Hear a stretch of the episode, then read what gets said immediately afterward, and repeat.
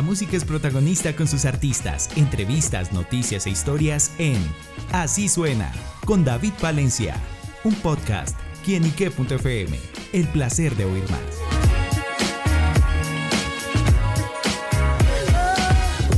Un saludo a todos nuestros amigos y seguidores de quienique.com. Nos encontramos aquí en el Estadio El Campín, al lado de los chicos de Aterciopelados, porque el 28 de julio en este mismo escenario viviremos una gran fiesta. Chicos, bienvenidos a quienique.com. ¿Qué hay? ¿Qué más? Muy bien, muy bien. Y bueno, el 28 de julio vendrá el concierto de conciertos. Las sensaciones de ustedes por estar aquí en este escenario rememorando 35 años de un acontecimiento especial. Ah, pues súper emocionados porque nosotros al concierto de conciertos vinimos de público, cada uno por su lado, ¿no? Todavía ni nos conocíamos. Pero es que en esa época, pues este tipo de reunión de cantidades de artistas no se usaba para nada. Entonces era como, wow. Y yo vine y me acuerdo que me quedé dormida. Porque también, digamos que las condiciones técnicas eran como malas y todo como que se atrasó, se atrasó. Y después, cuando me, desperté como a las 5 de la mañana, estaba tocando Miguel Mateos. Creo que eso es lo que todo el mundo recuerda. Porque de hecho nosotros después hemos eh, producido canciones con Cachorro, que era el bajista. Cachorro López. Ajá. de los abuelos de la nada. Y él se acuerda de eso, que el amanecer, ellos ahí tocando. Bueno, ¿y cómo son esas sensaciones que ahora como banda y antes como espectadores?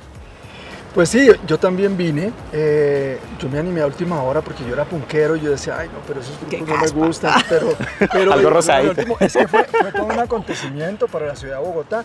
Y yo creo que eso influyó en muchos. Yo, el, ánimo de, armar una banda y de poder tocar en un escenario como este, yo creo que también influyó en nosotros, pues, pues, poder haber podido estar acá. Entonces, qué bueno, qué bueno poder ver de nuevo a los toreros, de, nuevo a, a compañía y de nuevo estar A Miguel Mateos, yo tengo ganas de Miguel Mateos. fan de, Miguel.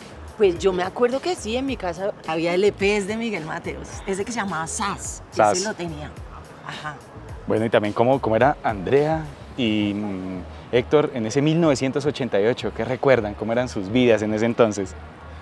Pues yo, eh, yo me había graduado de arte, me había ido a vivir a Inglaterra y, estaba recién llegadita. Y me acuerdo, me acuerdo mucho de Elsa Riveros de Pasaporte diciendo Bogotá del putas Bogotá. Frase icónica. Icónica. Además que Elsa era compañera mía de arte. Wow. Y entonces Elsa en clase de dibujo siempre tenía el Walkman puesto y ¡ah! cantaba durísimo y todos éramos como Tampoco, o sea, déjelo para el escenario. Pero me acuerdo de Elsa y me acuerdo de Pillo que estaba re bien vestido con un pantalón de harem. ¿Sabes? De esos. Sí, eh, como bombach, eh, un poquito. Eh, cagaos, creo que le llaman. cagaos, cagaos le dicen ahora. y yo me acuerdo. Me acuerdo también como en las dificultades, como que ir al baño era un drama. Entonces yo estaba sí, en todavía lo es a veces. No, y eso, cuando fuimos al baño nos ganamos, ¿sabes? Como hasta policías ahí con varillas. Me acuerdo de las dificultades. Y claro, todo se atrasó mucho por los cambios de las bandas y por eso terminamos dormidos ahí en la grama. Bueno, de todos modos, era una odisea, hacer un concierto eh, de esas características y de ese tamaño en esa época. Por eso es que yo creo que mucha gente va a venir a recordar todo lo que se vivió en ese entonces, que fue la puerta para que llegaran todos los festivales, todos los conciertos y todo lo que estamos viviendo ahora. Y yo era, como les decía hace un momento, era punquero. yo creo que yo estaba armando la pestilencia en ese momento. Entonces, pues no me atraía mucho, pero llegué de todos ¿Para armar poquito o no? Ese, ese día pensaba con Timbiriche? Bueno amigos, pues hemos recordado un poquito lo que fue ese concierto de conciertos de Héctor y Andrea. Y bueno muchachos, pues gracias por estar con nosotros acá en quienique.com y la invitación para que no se pierdan este concierto y bueno, puedan revivir esas historias también. Oiga, sí, no se lo pierdan. Que vengan el abuelito, la mamá, el nieto, sí. Todas las generaciones, porque es una música eterna que se ha quedado con nosotros, con la que crecimos.